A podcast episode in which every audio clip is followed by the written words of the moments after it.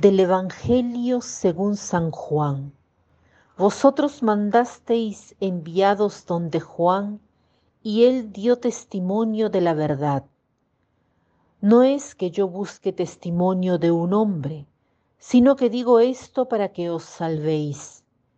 Él era la lámpara que arde y alumbra, y vosotros quisisteis recrearos una hora con su luz pero yo tengo un testimonio mayor que el de Juan, porque las obras que el Padre me ha encomendado llevar a cabo, las mismas que realizo, dan testimonio de mí, de que el Padre me ha enviado.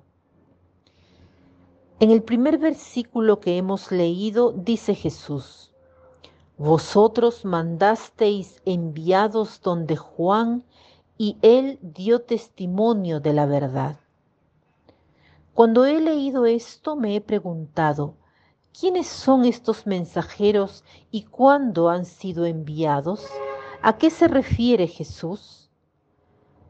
Estamos en el capítulo quinto de Juan y este versículo se refiere al primer capítulo donde dice, este es el testimonio de Juan dado cuando los judíos de Jerusalén enviaron unos sacerdotes y levitas a Juan y le preguntaron, ¿quién eres tú? Jesús respondió sin titubear y sin ocultar la verdad, yo no soy el Mesías. También le preguntaron, entonces, ¿quién eres? ¿Eres Elías? Juan respondió, no lo soy. ¿Eres tú el profeta él contestó, no. Entonces le dijeron, ¿quién eres tú? Dínoslo y así podremos llevar alguna respuesta a los que nos enviaron. ¿Qué dices sobre ti mismo? Él dijo, yo soy el que grita en el desierto, enderecen el camino para el Señor, como dijo el profeta Isaías. Me gusta mucho la sencillez de Juan el Bautista. Le preguntan que si es el Cristo, si es un profeta, y él responde simplemente no. No da explicaciones, no busca ser el centro de la atención. Solamente cuando le hacen una pregunta más precisa, responde con una cita del profeta Isaías. Yo soy el que grita en el desierto, enderecen el camino para el Señor. Juan el Bautista sabe quién es y sabe quién no es. Ha encontrado su lugar. Sabe que debe preparar el camino a alguien más grande que él. En el primer capítulo de Juan, cuando el Bautista ve llegar a Jesús, exclama, He ahí el Cordero de Dios que quita el pecado del mundo. Él es aquel del cual he dicho. Este es el Cordero de Dios que quita el pecado del mundo. Este es aquel de quien yo dije, tras de mí viene un hombre que está por delante de mí, porque existía antes que yo. Yo no lo conocía, pero he salido a bautizar con agua para que sea manifestado a Israel.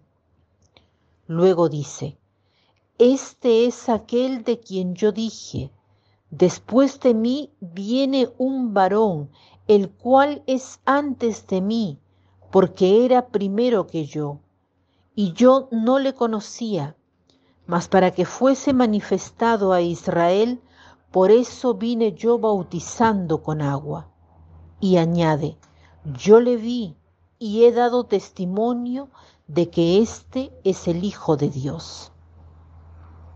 Todo el ministerio de Juan el Bautista estaba dirigido a Jesús. No, no atrae la atención hacia sí, sino que dice que Jesús es el Hijo de Dios, aquel que bautiza con el Espíritu Santo. He allí el Cordero de Dios, helo allí.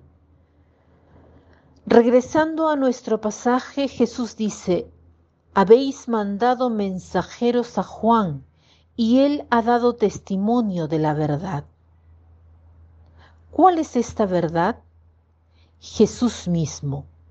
Si Juan testimonia la verdad, da testimonio de Jesús.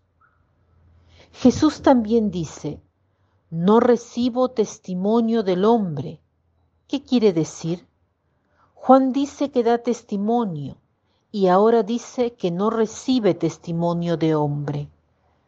Creo que Jesús no niega el testimonio de Juan, sino que quiere dirigir la atención a un testimonio más grande.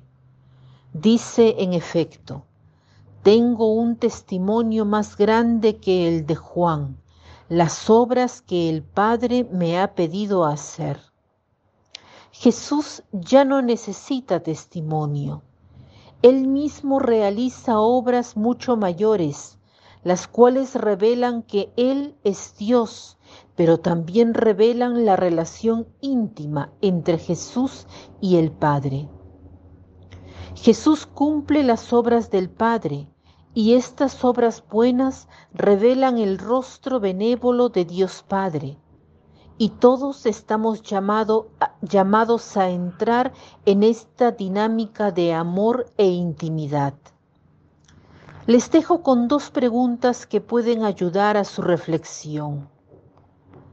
En mi vida trato de traer la atención sobre mí o busco mostrar el rostro de Dios a los que me rodean? ¿Cuáles son las obras que he recibido del Padre y que debo cumplir en mi vida? Termino con un pensamiento de Saint-Charles de Foucault. No nos avergoncemos de nuestro Señor. Al contrario, amemos el hacer ver que somos suyos, que le pertenecemos. Amemos el hacerlo ver por medio de nuestras palabras y de nuestras acciones. Que tengan un lindo día.